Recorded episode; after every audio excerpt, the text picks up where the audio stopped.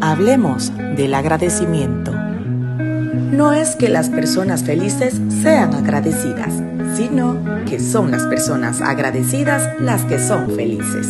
Gracias por todo lo que me has brindado y perdóname si alguna vez te he fallado. Agradecelo todo. Agradece por estar, por ser, por tener, por ganar, por perder, por ir, por venir, por intentar, por errar, por conocer, por sentir, por reír. Y agradece también por llorar. Sufrimos mucho por lo que nos falta y no valoramos lo que tenemos. Así que agradece más porque mientras más fuertes sean los retos, más grande será la victoria.